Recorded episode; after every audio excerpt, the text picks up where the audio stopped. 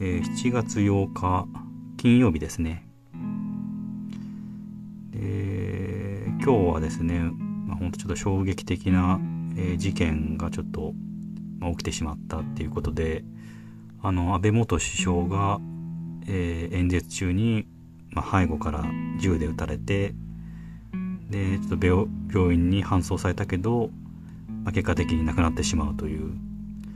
うん、まあ、本当ちょっと信じられないようなことが、まあ、本当この日本で起きてしまったなっていう感じがしますね。うん。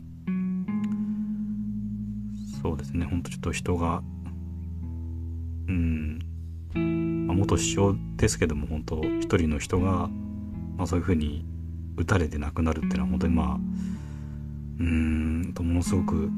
悲しいというかあってはいけないことだと思いますしまあ人亡くなったことにその自分のあの、まあ、政治的な考えとかって関係ないとは思うんですけど、まあ、自分自身は、まあ、その自民党が応援してるとかしてないとか、まあ、安倍元首相が好きとか嫌いとか、まあ、そういう気持ちって全然、まあ、ほとんどないというか薄いんですけどまあそうですね、まあ、一般的な関心ぐらいにしかないような感じなんですけどうんまあそれでもそのでまあ安倍元首相はやっぱりこう、まあ、いいにつけ悪い悪いにつけというか、まあ、結構、まあ、目立つ存在でもあってまあそのやってきたあの政策とかに、まあ、やっぱ賛否両論、まあ、評価する人は評価するし、まあ、批判する人はものすごくものすごく批判するみたいなまあ、ところがあったのは、うん、わかるんですけど、まあ、もちろんそれは政治家なんで、あの、そうですね、まあ、賛同もあれ、あれど、まあ、批判もあるっていう、まあ、それはもう当たり前の話ではあるんですけど、その批判と、結局その暴力行為っていうのが、まあ、本当は絶対結びつけちゃダメですよね。うん。まあ、批判することはもちろんそれは、まあ、あの、まあ、有権者としての権利ですし、当たり前のことではあるんですけど、まあ、本当それと、そうですね、暴力行為。まあそれは何にせよ暴力行為と結びつけるのは本当に良くないと思ってるんですね。例えばその誹謗中傷だって、あの、立派な暴力行為だと、だと思いますし、で、本当今回のうん、本当最悪の暴力行為ですよね。命を奪うって。まあ、批判とそういった暴力行為って全く別物だと思ってるんですよね。絶対結びつけちゃいけない。まあ、結びつけちゃうと、まあ、何でも暴力で解決できるみたいな話になってしまいますよね。気に入らない人は暴力で排除するっていう。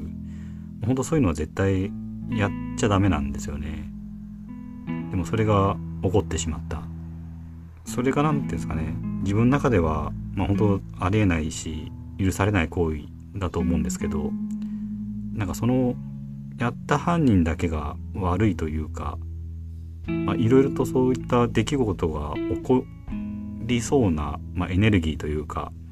まあ、流れというか、まあ、そういうものがある意味社会全体にこう漂っててでエネルギーが溜まった結果そこからボンとこう出てしまったみたいななんか自分の中でやっぱりあのそういう風に感じるとこがあってうん。でそれは多分そういう風潮ってまあおそらく日本だけの話じゃやっぱりないとは思うんですよね。うん。まあ、やっぱりその今年に入ってからあのロシアがウクライナに攻め込んだっていう、まあ、それも、あ、る意味そのその緊張が高まって高まってドンと起きてしまったような。うん。まあ、それもやっぱり起こらないと思ってたし起こ起こしちゃダメだし起こす意味ないしってみんなが思ってたのに起きてしまった合理的に考えればそんなこと絶対起こすべきではないし起こして何の得がメリットがあるかって多分誰も未だにわからないと思うんですけど、まあ、そういった何て言うんですかねメリットデメリットとか合理的とかもうそういったものを超えてしまうようななんか何かのエネルギーが何かじゃあ充満してるような気はするんですよね。うん。多分それはいいエネルギーではないとは思うんですけど、でもそういったそのそのウクライナへの侵攻が、まあ、引き金になったというか、まあ、それは大きな出来事ではあったんですけど多分おそらくそれすらもその何ですか少しずついろんなものの積み重ねいろんな起こった出来事の積み重ねでドーンとこう一気に、まあ、弾けてしまったみたいなことだとは思うんですけど、まあ、ただやっぱりその影響って大きいような気がしててやっぱりこう暴力行為ってそれを見る人というか受け取る人に対してすごく恐怖心を感じさせるというか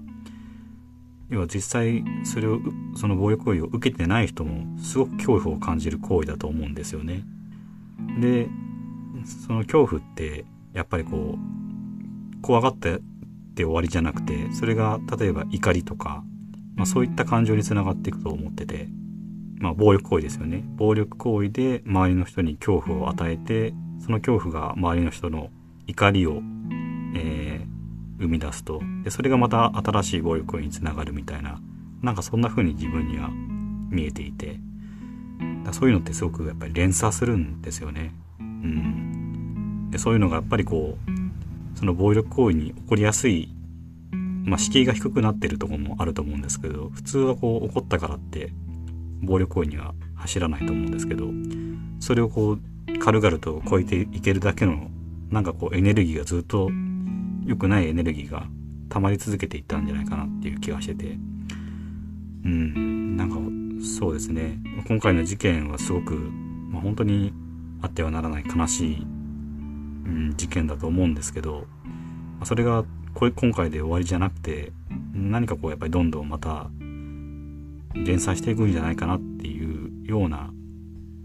ところもすごく不安に思いますね。だから本当ちょっと